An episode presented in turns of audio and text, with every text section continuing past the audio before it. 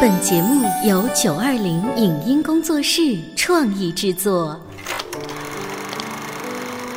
当兵了，你不等是我？干巴巴的，不，你湿乎乎的。看打死我也不说。这个作品要按我个人的理解做的还不够奔放。杜秋，你看多么蓝的天！我有个秘密，我长得多美，人人都爱。谁能证明你是孤兰丹？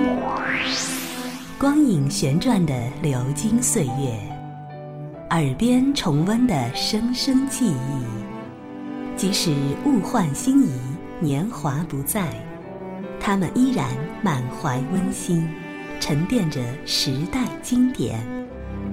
光影时光机，穿越历史，让我们向经典致敬。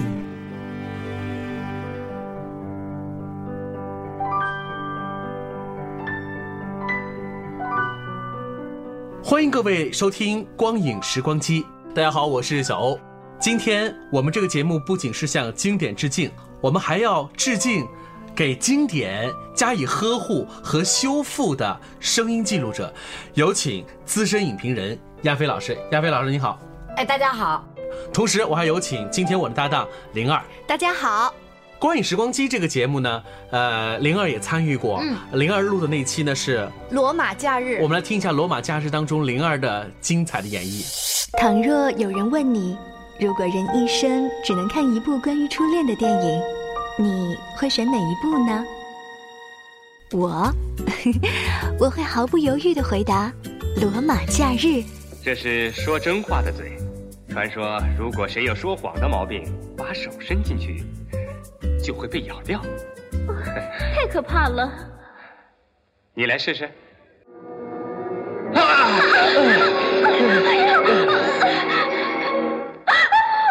在这儿呢。哎呀，你真坏，你真坏！好了好了，对不起是对不起。是好好的。我当时，我当时听了之后，就一下把自己拽回了当时看电影的情节，尤其是当奥黛丽·赫本的那个样子的时候，对，啊，然后无数次也憧憬自己也剪一个赫本头啊，然后又把自己给迷倒了的那个样子，这也是就是这种光影时光机带给我的这种快乐。对，我们也多次邀请过亚飞老师，作为资深影评人，您也点评了呃曾经的《简爱》，也点评了《耶森尼》啊等等等等。嗯，我们来听听看亚飞老师曾经的点评。光影时光机，用声音珍藏回忆。有一部小说，自问世以来就不断被搬上舞台和大银幕。六十多年来，伴随着七八个版本影片的出现，不同的电影人用不同的角度阐述对原著的理解，同时也推动了这部经典名著在全球的传播。这部作品就是《简爱》。有请资深影评人亚飞。那在这个片子当中最经典的一段，就是在罗切斯特把 Mason 先生送到医院以后回来，在花园那段，呃，和 Jane 的对话，那，这一段呢，应该也算是这个片子最最经典的，同时也是一个转折点的两个人的爱情啊，是互相抛白以后，我要进去了，我冷，姐，让我走吧，等等，让我走。姐，你为什么要跟我讲这些？他跟你与我无关。你以为我穷不好看就没有感情吗？我也会的。如果上帝赋予我财富和美貌，我一定要使你难于离开我，就像现在我难于离开你。上帝没有这样。我们的精神是同等的，就如同你跟我经过坟墓，将同样的站在上帝面前。去，让我走吧。我爱你，我爱你。不，别拿我取笑了。取笑？我要你。布兰奇有什么？我对他不过是他父亲用于开垦土地的本钱。嫁给我，姐，说你嫁我。关于译制片，我觉得它给我生命中留下了非常美好的印记。那么，译制片的最辉煌时代呢，是在咱们中国的八十年代初啊，一直到九十年代的初吧，这么一段。现在年轻人，我现在跟我的学生也好，跟很多年轻朋友聊天的时候，说到童自荣啊、毕克啊、李子啊、刘广宁啊等等一系列，那个时候是我如数家珍的名字的时候，他们几乎都很陌生了。虽然译制片他已经走过了他的辉煌的一段历程，但是它像一个丰碑一样的永远伫立在那儿。那么年轻人可以继续往前赶路，但是我觉得有的时候。你应该可以回望你的这个生命历程，就是你前代人的生命历程，它会给你另外的一种感觉。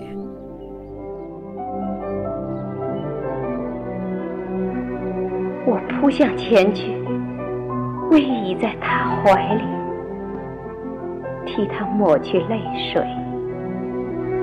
他又微笑了，我们终于同等的。相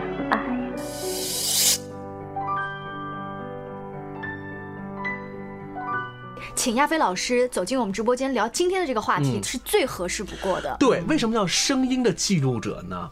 因为亚飞老师还有一项本职工作啊，就是他的工他的办公室里头，除了他自个儿和电脑之外，嗯，还有很多的货架，嗯，这个货架上面呢没有吃的，嗯，这也没有好玩的玩具。有的是什么呢？一张一张又一张的曾经的老的开盘式开盘式的磁带。对，对于八零后的人来讲，就不知道那是什么东西。对，包括零二，零二也不知道是什么东西。对，因为我进到广播电台的时候，已经开始用电脑的系统，不用开盘式的。对，早就不用了，我们就都不用了。啊，最后退出历史舞台，我上面那个磁带签字是九八年、九九年。嗯啊，就结束了，就结束了。但我为什么有记忆呢？因为偶尔呢会请亚飞老师作为合作，那经常的会看到他捣鼓那些老的古董一样的东西了。所以亚飞老师，您那儿能给我们很多听众、全国听众介绍一下，您那儿的大的这个开盘带的有多少张？上千盘，我们那儿有上千、几千盘，光电影的录影剪辑的那个盘子就三千，呃，就三百七十张，那就跟在这个博物馆里面的。馆藏，我们经常去给它做一点保养啊什么的。您这边的这个开口袋也要怎么样保护它吗？哎，那当然要保护了。这个我一直在做这个工作。那先说一下吧，就是牛经常到我的那个呃，我们平时讲叫办公室啊，实际上就是现在已经 啊，曾经它叫库房，我也就是一个管理员啊，干了几年。现在我这个房子牌牌上呢，已经重新贴上了，已经不是叫库房了，是。合肥广播电视档案馆，嗯，对，那么对咱们播，对咱们广播人来说，因为你我咱们曾经都是合原合肥人民广播电台的这个员工，那么更多一份感情的就是，它是声音的记录，是听觉，它到底记了一些什么东西啊？它除了一些老电影之外，不是它。这个库房里头全部就是我们原合肥人民广播电台从八十年代开始。的所有的呃不是所有的是制作好的文艺节目，各种各样的有那个电影录音剪辑、文学节目，文学节目就是文学专文学欣赏节目，呃，在我们很小时候都是文学欣赏节目陪伴着我们长大的。所以还有这个是戏曲节目，呃，这个长书节目，就不同类。就咱们现在电电台依然在操作运作的不同类的，不管你把什么东西给碎片成什么五分钟、什么十分钟，但它合成起来，它依然还是那个东西，它的灵魂依然是我们这最古老的这种东西，它文学的东西，不过载体变了而已。哇，那这些都是算是老古董了，老古董了，但是非常经典，在市场上你是搞不到的。比如说，呃，比如说这个《简爱》了，《也塞尼亚》了，《大篷车》了，太多了，《我还先生》了。我还看到您有一盘这个《这里的黎明静悄悄》啊，有啊，这是前苏联最著名的影片啊，那个办公室故事，嗯，对吧？我们也放过了啊。嗯，那像这些电影，您当然是都看过了啊，而且您也是曾经这些电影这个介绍者。嗯，三十多年过去了，现在的年轻人可能真的不知道这里的黎明静悄悄是谁。灵儿，你知道这部电影吗？我知道，跟苏联有关。嗯，然后具体说什么？然后莫斯科郊外的晚上是这个的主题曲，对不对？呃，不是，不是，哎呀，那糟糕，记差了，那所 所有的记忆就已经到这个地方就丢脸了。这零二算是八零后杰出人才了，但是我想对于九零后的人来讲的话，可能真的不知道这里的黎明静悄悄，或者是不知道这这个呃这个，刚才你也说到了莫斯科郊外的晚上啊啊，真真的是不知道了。卡桑德拉大桥。但是现在对于对于我们这年轻人来讲，我们还有没有必要把？像《光影时光机》这个节目，我觉得有必要，因为就是呃，虽然我对苏联的文化知道不多，但我们父母那个年纪，他们受这种苏联文化的影响，他们是特别崇拜的，然后他们觉得要学那个俄语，要懂俄语为荣的啊。那是一个特殊的年代，但是对于现在这个跨世纪的，对于年轻人来讲的话，这无疑也是一个历史啊。呃，这个是肯定的嘛。这个你就是如果是作为影迷，我觉得到什么喜欢俄语啊什么，那是那个时代的一个一个烙印哈，这个另说。就是你作为一个影迷，作为一个呃，把电影看电影作为你的一个文化项目之一啊，还不是最热衷的。你最起码的话也是还是我们以前谈话当中的，就是它依然有个文化传承的问题啊。嗯，比方说我们讲看俄罗斯的片子啊，你看看现在这个叫。呃，斯大林格勒，哎，对，斯大林格勒。那我觉得，你看那个那是什么？又是大片了，又是什么票房多少多少？你的这种影影电观影的信息不能仅此这些啊！哎，你看新的些些那个斯大林格勒那个大战时候，你为什么不能把以前的那一版斯大林格勒大战那个对吧？几个小时的片子调出来，你看你对比一下他俩的感觉。嗯。还有斯大林格勒大战的是邦达尔丘克的。他的老爸就是拍那个《战争与和平》的呀，没时间呢，没时间呢，你知道吗？就是没时间的时候才显出小欧做这个光影时光机的重要性，你知道吧？就是我作为一个八零后的一个年轻人，我为什么能够喜欢去做光影时光机这个老节目呢？因为我生活生长这个家庭呢，我的父母也特别喜欢看电影，尤其是我的爸爸，他那个时候看电影就是露天的，看了很多的片子，尤其是我记忆当中的是，我还有一印象就是。爸爸在夏天的某一个晚上抱着我去看了一部电影，那部电影叫什么名字呢？那部电影名叫《少林寺》。哦。后来又因为又重放了好几遍，但是就这样，整个现场几百号人特别喜欢看，尤其是看李连杰出来的时候那个样子，又是童自荣配音的那种王子的声音，那更不要提到多么有意思了。我记得我小时候还看过另外一部苏联的影片，是梁赞诺夫的，叫《意大利人在俄罗斯的奇遇》。啊啊啊！喜剧片。您知道这个片子吗，灵儿？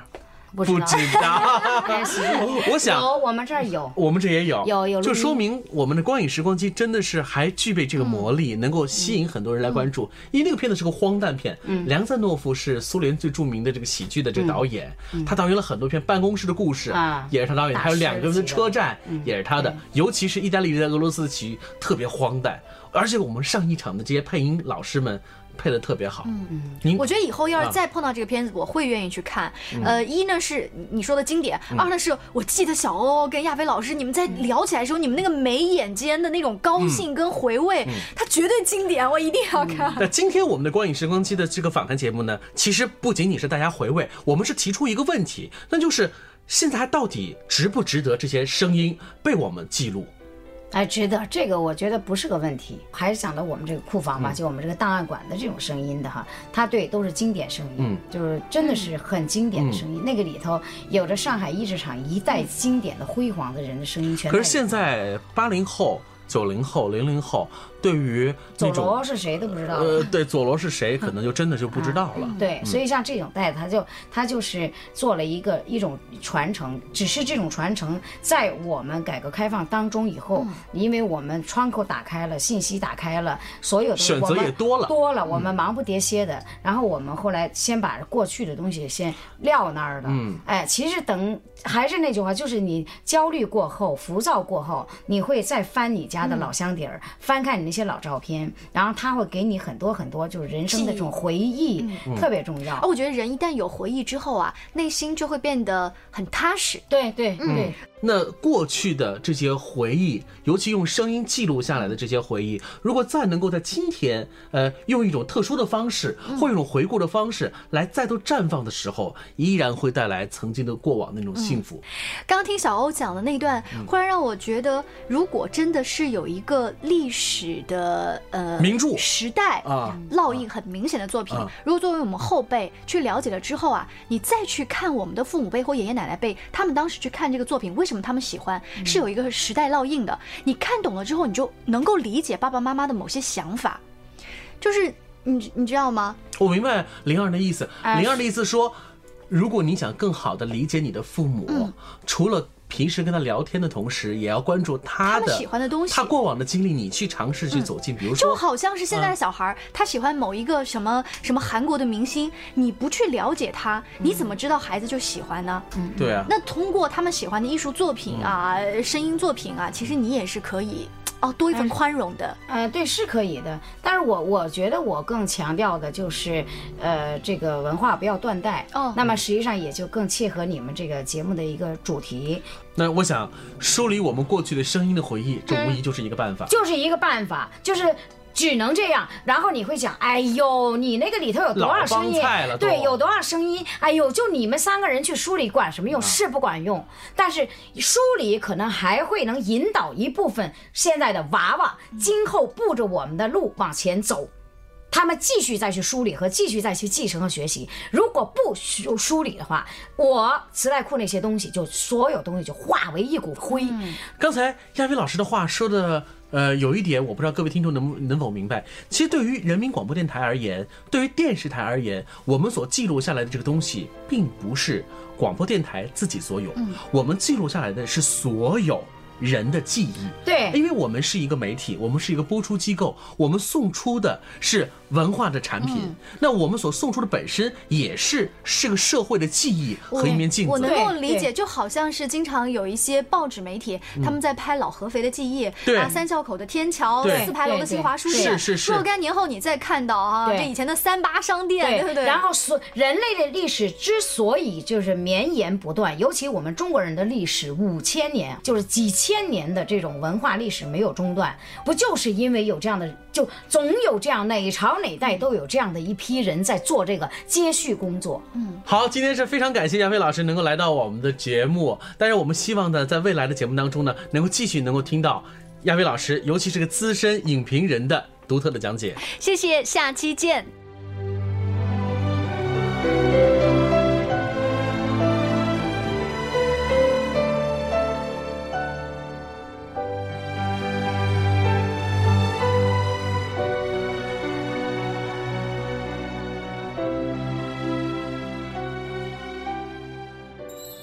节目由九二零影音工作室创意制作，回顾经典电影，向经典致敬。光影时光机，用声音珍藏回忆。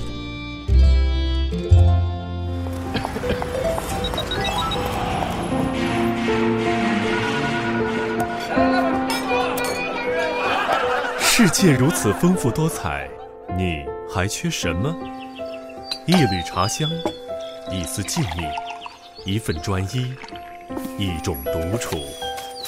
翻开书页，此刻让时光在指尖流转。爱上阅读，享受生活。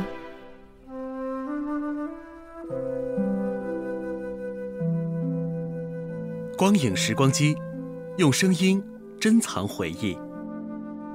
各位听友，大家好，我是九二零影音工作室的负责人小欧。感谢大家选择订阅收听光影时光机。在这个浅阅读的快餐时代，你我或许都因为忙碌而早就遗忘了一种叫做驻足留恋的心境。是啊，城市每天都在长大，道路每天都在变宽，你我所居住的钢筋水泥的森林每天都在长高。但是，每一座城市星空下的人们却越来越孤独。看上去丰富多彩的生活，我们还缺少什么呢？其实，我们缺少的就是独处的慢生活。我们九二零影音工作室的建立，依托广播电台强大的资源，依托共同怀有青春梦、人生梦和中国梦的年轻团队，我们用一种阅读声音的方式，与您一起爱上慢下来的生活。来吧，朋友，让我们一起爱上生活，驻足留恋那些过去的光影记忆。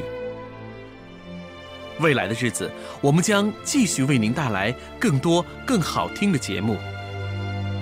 再次感谢您订阅收听九二零影音工作室。以上节目由九二零影音工作室创意制作，感谢您的收听。